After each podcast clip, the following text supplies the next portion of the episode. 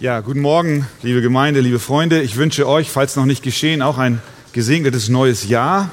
Und tatsächlich, wenn ihr Kraft habt, dann steht doch einmal noch kurz auf, weil wir jetzt unseren Bibeltext lesen möchten, der der heutigen Predigt zugrunde liegt. Apostelgeschichte 19, Vers 1 bis 7. Es geschah aber, während Apollos in Korinth war, dass Paulus, nachdem er die höher gelegenen Gebiete durchzogen hatte, nach Ephesus kam. Und als er einige Jünger fand, sprach er zu ihnen, Habt ihr den Heiligen Geist empfangen, als ihr gläubig wurdet? Sie aber antworteten ihm, wir haben nicht einmal gehört, dass der Heilige Geist da ist. Und er sprach zu ihnen, worauf seid ihr denn getauft worden? Sie aber erwiderten, auf die Taufe des Johannes. Da sprach Paulus, Johannes hat mit einer Taufe der Buße getauft und dem Volk gesagt, dass sie an den glauben sollten, der nach ihm kommt. Das heißt, an den Christus Jesus. Als sie das hörten, ließen sie sich taufen auf den Namen des Herrn Jesus. Und als Paulus ihnen die Hände auflegte, kam der Heilige Geist auf sie und sie redeten in Sprachen und weissagten. Es waren aber im Ganzen etwa zwölf Männer. Amen. Nehmt doch gerne Platz. Meine Predigt habe ich überschrieben mit den Worten zwölf, die noch keine Christen waren. Wir sehen hier, dass der Apostel Paulus auf seiner dritten Missionsreise in die Stadt Ephesus kommt. Dort, wie wir gelesen haben, begegnet er, Vers 7, etwa zwölf Männer, die noch keine Christen waren. Sie waren Jünger von Johannes dem Täufer. Johannes der Täufer war der letzte alttestamentliche Prophet, der die Menschen auf das Kommen des Messias Jesus Christus vorbereitet hat. Insofern waren sie im alttestamentlichen Sinn gläubig, denn sie waren wohl für den Messias bereit, denn sie waren auf die Taufe des Johannes des Täufers getauft, aber sie hatten den Messias Jesus Christus noch nicht erlebt. Sie waren in einer Phase des Übergangs. Sie waren noch nicht voll und ganz zum lebendigen Glauben an Jesus Christus gelangt. Sie wussten wohl einiges aus den Schriften, aber sie hatten noch keine persönliche, keine lebendige Glaubensbeziehung zu Jesus. Er hatte ihr Herz noch nicht voll und ganz erfüllt. Solche, wir können sie auch nennen, beinahe Christen gab es nicht nur damals, sondern sie gibt es auch heute. Nicht alle, von denen es heißt, sie seien Nachfolger Jesu, sind wirklich welche. Nicht alle, die mit ihren Lippen sich zu Jesus bekennen, sind tatsächlich Christen. Es scheint hier aus dem Zusammenhang so, als ob Paulus zunächst, als er diese zwölf traf, annahm, dass sie Christen seien. Vielleicht wurde ihm berichtet, dass es so ist. Vielleicht hatten sie sich auch so dargestellt, Worte benutzt, vielleicht sich auch schon mit Dingen des Glaubens beschäftigt, einen gewissen frommen Wortschatz besessen. Wir wissen es nicht. Auf jeden Fall heißt es hier in Vers 2, dass er einige Jünger fand. Was waren das für Jünger? Und vor allen Dingen, was ist ein wahrer, echter Jünger? Die Bezeichnung Jünger an sich bedeutet noch nicht zwangsläufig, dass es sich um einen Christusjünger, also um einen Christen handelt. Ein Jünger wird nämlich nicht daran festgemacht, dass er sich als einen solchen bezeichnet, sondern ein Jünger wird an seinem Verhalten, an seinem Leben, vor allem an seinem Gehorsam festgemacht. Ein Jünger ist jemand, der sich nicht allein Christ nennt, sondern als Christ lebt. Im Johannesevangelium zum Beispiel finden wir immer wieder die Warnung, dass ein Jünger nicht an seiner Benennung, sondern an seinem Gehorsam festgemacht wird. Ein Jünger ist jemand, der sich an die Worte Jesu hält. Jesus hat gesagt in Johannes 8, Vers 31, wenn ihr in meinem Wort bleibt, so seid ihr wahrhaftig meine Jünger. Da ist die Verbindung unauflöslich zwischen dem Halten an dem Wort Gottes, dem Gehorsam den Worten Jesu gegenüber und der Bezeichnung und der Eigenschaft eines wahrhaftigen Jüngers. Der Name also, Jünger, ist nicht ausschlaggebend, sondern das Leben, was dahinter steht, das im Gehorsam dem Wort Gottes gegenüber geführt wird. Deswegen sagt Jesus auch, an den Früchten, an den Früchten des Lebens sollt ihr sie erkennen, wer wirklich ein Jünger Jesu ist. Auch in Johannes 6, als Jesus lehrte, dass niemand zu ihm kommen kann, es sei denn, es ist ihm vom Vater gegeben. Da waren einige Zuhörer, ja sogar Nachfolger empört über das, was er sagte. Diese Rede, lesen wir, war ihm zu hart. Und dann heißt es weiter in Johannes 6, Vers 66, aus diesem Anlass zogen sich viele seiner Jünger zurück und gingen nicht mehr mit ihm. Sie waren vom Namen her Jünger, aber sie waren nicht bereit, sich den Worten Jesu zu unterordnen. Als er sagte, niemand kommt zum Vater, es sei denn, dass der Vater es ihm gibt, niemand kommt zu mir, es sei denn, der Vater gewährt es ihm, da war es ihm zu heiß. Da haben sie sich umgedreht. Die Jünger folgten nicht mehr nach. Sie waren nicht wirkliche, echte Christus-Nachfolger. Paulus nun trifft hier in Ephesus auf diese zwölf, die uns als Jünger vorgestellt werden. Aber die Frage bleibt, waren es echte Jünger? Genau diese Frage bewegte den Apostel Paulus, weil er sich offensichtlich nicht ganz sicher war, ob diese zwölf nur dem Namen nach oder wirklich Jünger, vor allen Dingen Jünger Jesu waren, hatte er Fragen an sie. Irgendetwas veranlasste ihn, sie zu prüfen. Damit handelte er in Übereinstimmung dessen, was die Bibel uns immer wieder aufträgt zu tun. Derselbe Apostel Paulus schreibt in 2. Korinther 13, prüft euch, prüft euch selbst, ob ihr im Glauben seid stellt euch selbst auf die Probe. Mit anderen Worten, macht euch nichts vor. Begeht nicht den Fehler anzunehmen, alles ist in Ordnung mit euch. Ihr seid schon Christen, ihr seid schon Jünger, sondern prüft euch, checkt, ob es wirklich so ist.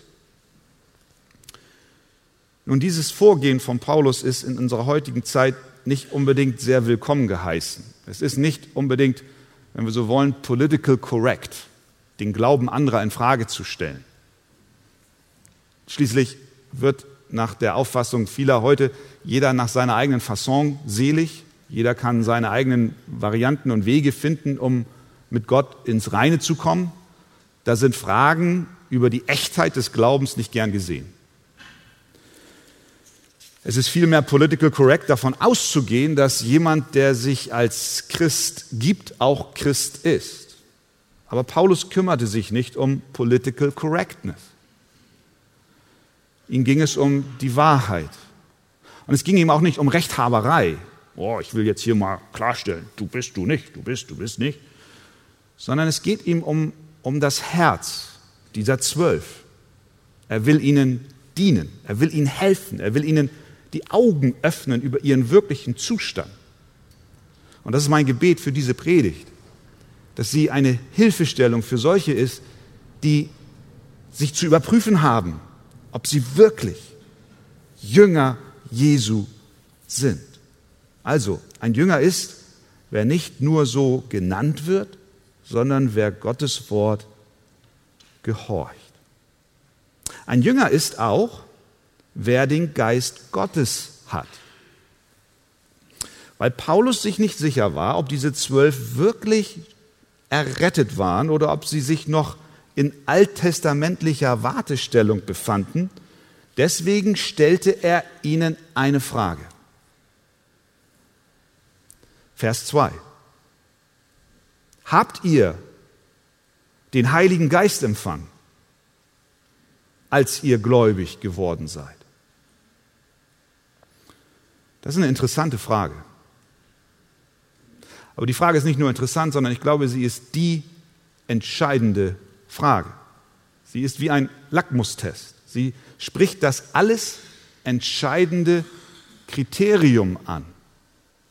Denn Paulus weiß und er ist überzeugt, dass ein wahrhaft, ein echter Christ stets den Heiligen Geist empfangen hat. Es ist nämlich nicht möglich, es ist nicht möglich, ein Christ zu sein, ohne den Heiligen Geist empfangen zu haben. Das war Jesus schon wichtig und deutlich und klar. deswegen hat er, als er in der Nacht auf Nikodemus traf, der kam zu Jesus in der Nacht und hatte einige Fragen. Da hat Jesus diesem Nikodemus gesagt, dass wenn jemand nicht von neuem geboren wird, er nicht das Reich Gottes sehen kann. Hier geht es wieder um diese ganz entscheidende Frage, wie kann ich in das Reich Gottes kommen? Jesus antwortet ihm, Nikodemus, wenn du nicht von neuem geboren wirst, so kannst du nicht Teil des Reiches Gottes sein. Nikodemus denkt, er müsse noch mal in den Mutterleib zurück und ein zweites Mal geboren werden, wiedergeboren, also noch einmal hinein und wieder hinaus und dann kann er ins Reich Gottes kommen. Jesus sagt, nein, nein, Nikodemus, so habe ich das nicht gemeint, sondern er hat gesagt, wahrlich, wahrlich, ich sage dir, wenn jemand nicht aus Wasser und Geist geboren wird, so kann er nicht in das Reich Gottes eingehen. Wer aus dem Fleisch geboren ist, lediglich geboren ist aus dem Fleisch, das ist Fleisch. Und was aus dem Geist geboren ist, das ist Geist. Was aus dem Heiligen Geist geboren ist, das ist Geist und das kann das Reich Gottes sehen. Niemand kann in das Reich Gottes eingehen, wenn er nicht aus dem Geist geboren ist. Ist nicht möglich. Ist ein Widerspruch in sich. In Römer 8 schreibt Paulus ähnliches. Er sagt dort folgendes, ihr aber seid nicht im Fleisch, ihr lieben Römer, ich, ich schreibe euch, ihr aber seid nicht im Fleisch, sondern im Geist. Und dann kommt ein Zusatz, wenn wirklich Gottes Geist in euch wohnt. Wenn der Geist Gottes in dir wohnt, dann bist du aus dem Geist und nicht im Fleisch. Dann bist du ein Wiedergeborener, ein neuer Mensch und gehörst dem Reich Gottes an, bist ein wahrer Jünger Jesu. Das heißt, das ist die entscheidende Frage, die auch Paulus hier stellt. Wohnt der Heilige Geist in dir? Es ist nicht entscheidend und das wird manchmal in unseren heutigen Tagen so, so kommuniziert. So, so, es gibt so eine gewisse Offenheit spirituellen Dingen gegenüber. Manchmal auch mystischen Dingen gegenüber.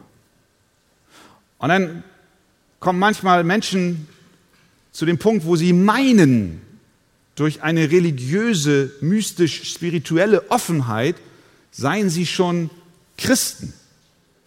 Das ist nicht, was die Bibel lehrt. Die entscheidende Frage ist nicht, ob du religiös, ob du spirituell oder ob du mystisch offen bist, sondern entscheidend ist die Frage, lebt der Geist Gottes in dir? Habt ihr, sagt Paulus, als ihr gläubig wurdet, habt ihr den Heiligen Geist empfangen? Paulus weiter in Römer 8, Vers 9, wer aber den Geist des Christus nicht hat, der ist nicht sein. So entscheidend ist diese Frage. Sie regelt die Zugehörigkeit zu Christus. Es kann keinen Christen geben, der nicht den Heiligen Geist hat. Das wäre ein Widerspruch in sich selbst. Diese Männer hatten also schon viel gehört, aber der Geist Gottes wohnte noch nicht in ihnen, denn ihre Antwort war, wir wissen noch nicht mal, dass der Heilige Geist da ist. Somit waren sie keine Christen. Mit seiner Frage macht Paulus klar, welche Kriterien ein Christ erfüllt. Ein wahrer, echter, gläubiger Christ ist nicht jemand, der auf eine Formel hin untergetaucht wurde, sondern jemand, der lebendigen Glauben an Christus verbunden mit Heiligen Geist hat. Und dieser Geist und sein Wirken ist offensichtlich erkennbar durch eine echte Lebensbeziehung mit Jesus, durch eine echte Nachfolge und durch ein umgewandeltes Verhalten und Leben. Diese zwölf hatten noch nicht einmal gewusst, dass die Prophezeiungen des Johannes zu Pfingsten erfüllt wurden. Also war ihre ehrliche Antwort nein, wir haben, wir haben keine Ahnung vom Heiligen Geist. Ein Jünger Jesu also gehorcht dem Wort Gottes, hat den Geist Gottes und C lässt sich auf den Namen Jesus taufen. Denn Paulus stellt eine zweite Frage, eine, Follow-up Follow question, wie die Amerikaner sagen. Habt ihr den Heiligen Geist empfangen, als ihr gläubig wurdet? Ja, na, haben wir nicht. Worauf seid ihr denn getauft? Mit der ersten Frage verband er den Heiligen Geist mit dem Glauben. In der zweiten Frage verbindet er den Heiligen Geist mit der Taufe. Für Paulus war die Sache klar, was die Taufe angeht. Er selbst hatte es ja erlebt. Wir erinnern uns, dass er ein Verfolger der Christen war. Und als er auf der Straße war nach Damaskus, um wieder Menschen äh, zu schikanieren und einzusperren und umzubringen, begegnete ihn Jesus Christus, der Auferstandene. Und als dieses helle Licht erschien, fiel Paulus zu Boden. Und er hörte die Stimme, die Jesus selber war. Und er bekehrte sich. Ananias kam zu ihm, von Gott beauftragt, trat in das Haus, in dem Paulus sich damals verschanzte legte ihm die Hände auf, heißt es in Apostelgeschichte 9, und sprach zu ihm, Bruder Saul, der Herr hat mich gesandt, Jesus, der dir erschienen ist auf der Straße, die du herkamst, damit du wieder sehend wirst, er war blind durch diese Erscheinung, und erfüllt wirst mit dem Heiligen Geist. Und sogleich fiel es wie Schuppen von seinen Augen, und er konnte augenblicklich wieder sehen. Und was war das nächste, was er tat? Was sollen wir jetzt machen, sagt Paulus. Lass dich taufen. Und er stand auf und ließ sich taufen. Er erlebte das, was Petrus zu Pfingsten schon verkündigt hatte, nämlich als die Menschen damals aufgrund seiner Predigt riefen, was sollen wir jetzt tun, nachdem du uns Christus erklärt hast? Da sagte Petrus, tut Buße und jeder von euch lasse sich taufen auf den Namen Jesu Christi zur Vergebung der Sünden. So werdet ihr die Gabe des Heiligen Geistes empfangen. Das heißt, die Taufe bildet das ab, was zuvor im Herzen geschehen ist. Erst die Wiedergeburt, das neue Leben durch den Heiligen Geist und dann als Folge dessen die Taufe im Gehorsam. Paulus fragt jetzt, ihr lieben Zwölf, welche Taufe habt ihr denn empfangen? Ihre Antwort, die Taufe des Johannes. Paulus sagt, das ist gut, aber nicht gut genug. Denn was ist denn die Taufe des Johannes. Was ist denn der Dienst des Johannes? Johannes war eine Stimme, die in der Wüste rief zu den Menschen, die damals lebten, kehrt von euren Sünden um und lasst euch taufen. Durch eure Taufe, durch die Taufe, die ich euch gebe, erklärt ihr, dass ihr bußfertig seid. Es war eine Taufe zur Buße. Ihr zeigt damit, dass ihr bereit seid, euch von euren Sünden abzuwenden. Er taufte mit Wasser, was eine symbolische Bedeutung hatte. Seine Taufe, die Taufe des Johannes, machte keinen wirklichen Neuanfang möglich, sondern er rief in Lukas 3, Vers 16, ihr Lieben, es kommt einer, der ist stärker als ich, der wird euch mit Heiligem Geist und Feuer taufen.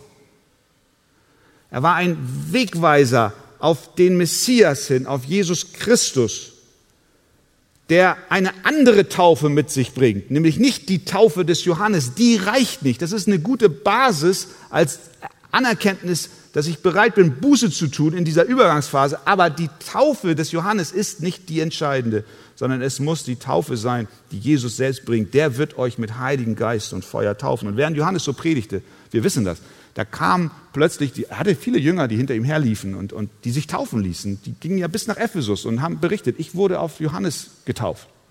Es waren viele, viele, viele, die das haben über sich ergehen lassen, die das aus einer wirklichen Überzeugung getan haben. Aber dann irgendwann kamen irgendwelche Jünger zu ihm und haben gesagt, weißt du was, Johannes, da drüben, da steht ein anderer auf. Der ist in der Nähe vom Jordan auch, der tauft auch. Der, der, der, der, der, der predigt und die Leute kommen zu ihm. Und Johannes sagt, das ist gut. Lasst sie dorthin gehen. Das ist in Ordnung. Ich bin nämlich nur eine Stimme in der Wüste. Ich bereite nur den Weg für diesen einen. Ich bin nämlich nicht der Bräutigam, sondern ich bin der Wegbereiter. Meine Aufgabe ist es, auf ihn zu verweisen. Und deswegen sagte Johannes, siehe, das Lamm Gottes, das die Welt Sünden hinwegnimmt. Die Konsequenz war, wenn dieser Jesus allein unsere Sünden trägt, dann ist er auch allein die Antwort auf unser sündiges Herz.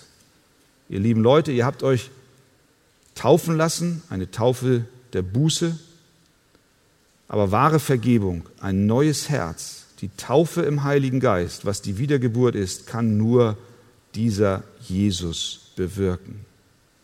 Diese kleine Gruppe von zwölf Leuten hier in Ephesus, die hatten Teil 1 verstanden. Ja, ich brauche Vergebung meiner Sünden, ich brauche Buße, aber Teil 2 hatten sie noch nicht verstanden. Sie waren bei Johannes dem Täufer hängen geblieben. Sie wollten Buße über ihre Sünden tun und ließen sich deshalb mit der Taufe des Johannes taufen, aber sie hatten nicht begriffen, dass Jesus kam, um, um ihre Übertretungen wirklich zu vergeben.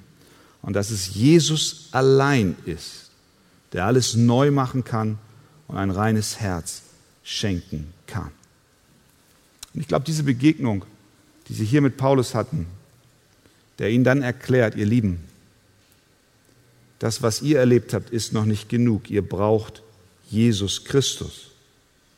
Diese Begegnung war für sie lebensverändernd. Und so ist diese Begegnung mit Jesus auch lebensverändert für jeden, lebensverändernd für jeden beinahe Christen. Viele tünchen sich fromm an, tun ihr Bestes, haben im übertragenen Sinn die Taufe des Johannes, die Taufe der Buße erlebt, haben allerlei äußere Zeichen eines Jüngers an sich, kennen auch eine Menge fromme Worte und ich vermute, viele von solchen sind heute Morgen hier. Manche sitzen am Fernsehen und schauen diese Sendung an. Aber sie sind wie die zwölf, noch keine Christen. Sie hängen in kirchlichen Institutionen fest, in Traditionen, in christlichen Gepflogenheiten, aber sind nicht wirklich zu Christus durchgedrungen. Er wohnt nicht in ihnen und sie nicht in ihm. Ihnen fehlt etwas. Ihnen fehlt die Taufe mit Geist und Feuer, von der Johannes sprach, die dieser eine Messias bringen wird. Und diese Taufe mit Geist und Feuer, das ist die Wiedergeburt, die nur Jesus Christus bewirken kann. Wenn du das erlebst, wenn du diese Begegnung mit Christus hast, dann sage ich dir eins, dann wird all dein Bemühen, was du an den Tag legst, um bloß in der christlichen Gemeinschaft mitzuhalten, was dir so viel Kraft kostet und du manchmal das Gefühl hast, du kämpfst wie, wie, wie, wie, wie, wie gegen Windmühlen. Du läufst ständig bergauf und hast immer, bist immer am Anschlag, um bloß alles Fromme, was du meinst, man erfüllen müsse, zu erfüllen. Das alles verschwindet in einem Augenblick. Wenn der Geist Gottes in der Wiedergeburt in dein Herz fällt, dann wirst du ein neuer Mensch. Dann bist du nicht mehr ein beinahe Christ, sondern dann bist du ein echter, vollkommener Christ. Plötzlich fällt es dir viel leichter, in den Gottesdienst zu kommen. Manchmal quälst du dich noch her und denkst, oh, naja, ist ja christliche Pflicht. Dann kommst du plötzlich gerne. Manchmal singst du gar nicht gerne mit, weil du denkst, das ist sowieso nicht dein Musikstil und die Texte sind kompliziert. Aber dann kommst du gerne und singst mit. Jetzt denkst du vielleicht noch manchmal, Mann, die Predigt ist aber lang. Wann hört der endlich auf? Aber dann sagst du, predige weiter. Deswegen wünsche ich mir ganz viele Neuge Wiedergeborene hier bei uns. Nein, nicht deswegen. Es ist eine Veränderung, die stattfindet. Es ist eine, ein neues Leben, was hineinkommt. Diese beinahe Christen sind, sind bemüht, aber versuchen aus eigener Kraft die Anforderungen Gottes zu erfüllen. Und das macht dich müde und das frustriert und am Ende schmeißt so mancher das Handtuch und sagt, ich will damit nichts mehr zu tun haben. Was wir brauchen ist eine persönliche Begegnung mit Jesus Christus, der uns in der Wiedergeburt mit Geist und Feuer tauft und wir dann eine neue Person werden. Als sie das hörten, Vers 5, ließen sie sich taufen auf den Namen des Herrn Jesus. Das heißt, es ist möglich. Sie haben verstanden, was Paulus ihnen erklärte, dass sie an den glauben sollen, der nach Johannes kommt, das heißt, Vers 4, an den Christus Jesus. Und als Paulus Vers 6 ihnen die Hände auflegte, kam der Heilige Geist auf sie und sie redeten in Sprachen und Weissagten. Ich möchte an dieser Stelle einschieben, dass ausgehend von diesen sieben Versen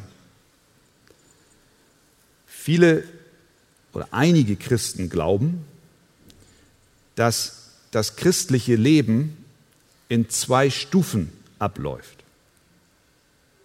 Stufe 1, du tust Buße und glaubst. Und Stufe 2, du wirst dann in einem zweiten Folgeerlebnis mit dem Heiligen Geist getauft. Man geht dann dabei davon aus, dass diese Jünger eben doch schon Wiedergeborene waren, was ich ja jetzt eben bis hierhin erklärt habe, was nicht möglich ist. Man meint, sie seien schon Christen gewesen und bekommen jetzt durch die Begegnung mit dem Apostel ein zweites Erlebnis, was darin mündet, dass sie im Heiligen Geist getauft werden. Diese Überzeugung ist besonders in pfingstlich charismatischen Kreisen weit verbreitet.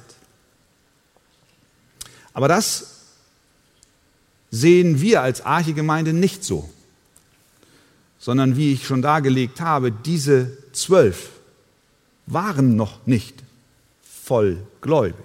Sie waren keine Wiedergeborenen, sondern Paulus erklärte ihnen, wer Christus ist. Sie waren auf Johannes getauft, aber noch nicht mit Geist und Feuer in Form einer Wiedergeburt, die allein durch Jesus Christus möglich ist. Wir verstehen so die Bibel so, dass die Geistestaufe in erster Linie die Wiedergeburt bedeutet. Denn nie ergießt sich der Heilige Geist stärker in das Herz eines Menschen als beim Akt seiner geistlichen Auferweckung. Niemals wird er mehr mit Heiligen Geist erfüllt als bei seinem Durchbruch vom Tod zum Leben. Diese Geistestaufe, die Jesus schafft, bringt echte Buße und echte Veränderung. Und das ist so wichtig und nötig, dass wir nicht nur Menschen taufen, sondern sie müssen wiedergeboren sein. Sie müssen mit Geist und Feuer getauft sein, sodass sie von neuem geboren werden. Das versteht die Bibel unter Geistestaufe. Paulus schreibt im 1. Korinther 12, denn wir sind ja alle durch einen Geist in einen Leib hinein getauft worden, ob wir Juden sind oder Griechen, Knechte oder Freie, und wir sind alle getränkt worden zu einem Geist. Ohne den Heiligen Geist gibt es keinen einzigen Christen. Aber ist jemand wiedergeboren, dann ist er mit Heiligen Geist getränkt und getauft. Das lehrte Paulus, das glaubte Paulus und das lehrt die Bibel. Wir haben viele Bibelstellen, Römer 8, Vers 9, 1. Korinther 12, Vers 3, Galater 3, Vers 2. Ihr könnt es in dem Skript später nachlesen. Aber was machen wir jetzt? Und das ist jetzt entscheidend. Was machen wir mit dieser Predigt ganz persönlich? Man kann innerlich distanziert debattieren und diskutieren, was es denn mit dem Heiligen Geist auf sich hat. Aber lasst uns diesen einen wichtigen Punkt nicht übersehen. Der Apostel Paulus prüft diese zwölf Männer.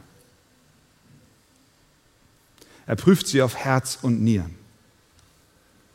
Habt ihr, habt ihr den Heiligen Geist empfangen, als ihr gläubig wurdet? Nachdem wir jetzt verstanden haben, wie wir diese Frage einzuordnen haben, bleibt, bleibt die Frage stehen. Hast du, hast du den Heiligen Geist empfangen? Ich bin mir sicher, dass es viele gibt, die diese Frage nicht mit Ja beantworten können. Du bist vielleicht hier und sagst, okay, ich, ich lehne Jesus nicht aktiv ab. Ich erkenne auch an, dass ich, dass ich einiges Fehlerhaftes an mir habe. Du sagst vielleicht sogar, ja, ich bin auch ein, ein Sünder. Du argumentierst Jesus auch nicht weg, sondern du stimmst ihm in gewisser Hinsicht zu. Aber genau hier kommt dann deine eigene Bemühung und Anstrengung ins Spiel. Du sagst, ja, ich bin ein Sünder, ich verdiene Gottes Strafe. Ja, ich, ich möchte gerne mich an die Christen, an den Christen orientieren. Ich, ich, ich möchte gerne mitmachen, aber ich werde irgendwie allein da fertig. Gib mir eine Liste von Dingen, die ich tun kann, dann werde ich sie abarbeiten, werde mich auch entsprechend verhalten, nicht weiter auffallen in der frommen Masse. Und du strengst dich an und bist bemüht. Deswegen bist du auch heute Morgen hier. Du bist hier. Du, du hast so ein Stück weit eine Taufe des Johannes erlebt. Ja, ja, ja, ich will Buße tun, ich, ich weiß. Aber von da an nimmst du das Heft selbst in die Hand und, und meinst jetzt, jetzt kannst du durch dein eigenes Verhalten, durch deine eigene Anstrengung den Rest verwirklichen. Das Problem ist, wenn wir, wenn wir so leben, dann gibt es für uns nur zwei Optionen. Entweder wir enden im Stolz, weil wir meinen, wow, ich bin schon ziemlich gut. Ich bin schon sehr gut dabei. Oder aber wir, wir enden in der Selbstverdammung, weil wir das Gefühl haben, es reicht nicht. Ich schaffe es nicht. Mir fehlt noch so viel.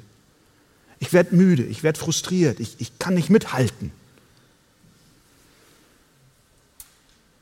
Wenn wir so denken und so leben, dann haben wir noch nicht wirklich verstanden, dass allein durch Jesus Christus unsere Sünden annulliert werden, vergeben werden. Dass allein Gott in Jesus Christus zu uns kommen muss und durch seinen Heiligen Geist in uns leben will und auch kann. Du brauchst diese, diese Taufe Jesu, nicht allein die Taufe des Johannes. Du brauchst die Taufe mit Geist und Feuer. Du brauchst den Heiligen Geist. Du brauchst eine Wiedergeburt. Du brauchst einen Durchbruch. Und dann ändert sich alles von heute auf morgen. Und weißt du was? Die gute Nachricht ist, dieser Durchbruch, dieser Geist Gottes ist da. Gott hat ihn ausgeschüttet. Wenn nun ihr, sagt Jesus, die ihr böse seid, euren Kindern gute Gaben zu geben versteht, wie viel mehr wird der Vater im Himmel den Heiligen Geist denen geben, die ihn bitten? Wenn du angesprochen bist von dem, was du jetzt hörst, dann bete zu Gott, dass er dir den Heiligen Geist sendet. Der Erzbischof von Canterbury, ein ehemaliger Erzbischof, William Temple, der soll in etwa Folgendes gesagt haben. Du kannst mir ein Theaterstück von Shakespeare geben und mich bitten, auch eins zu schreiben. Ich kann das nicht. Du kannst mir ein Bild von William Turner, das ist ein englischer Maler, geben, zeigen und mich bitten, auch eins zu malen. Ich kann das nicht. Und du kannst mir das Leben von Jesus von Nazareth zeigen und mich bitten, ein Leben wie er zu führen. Ich kann das nicht.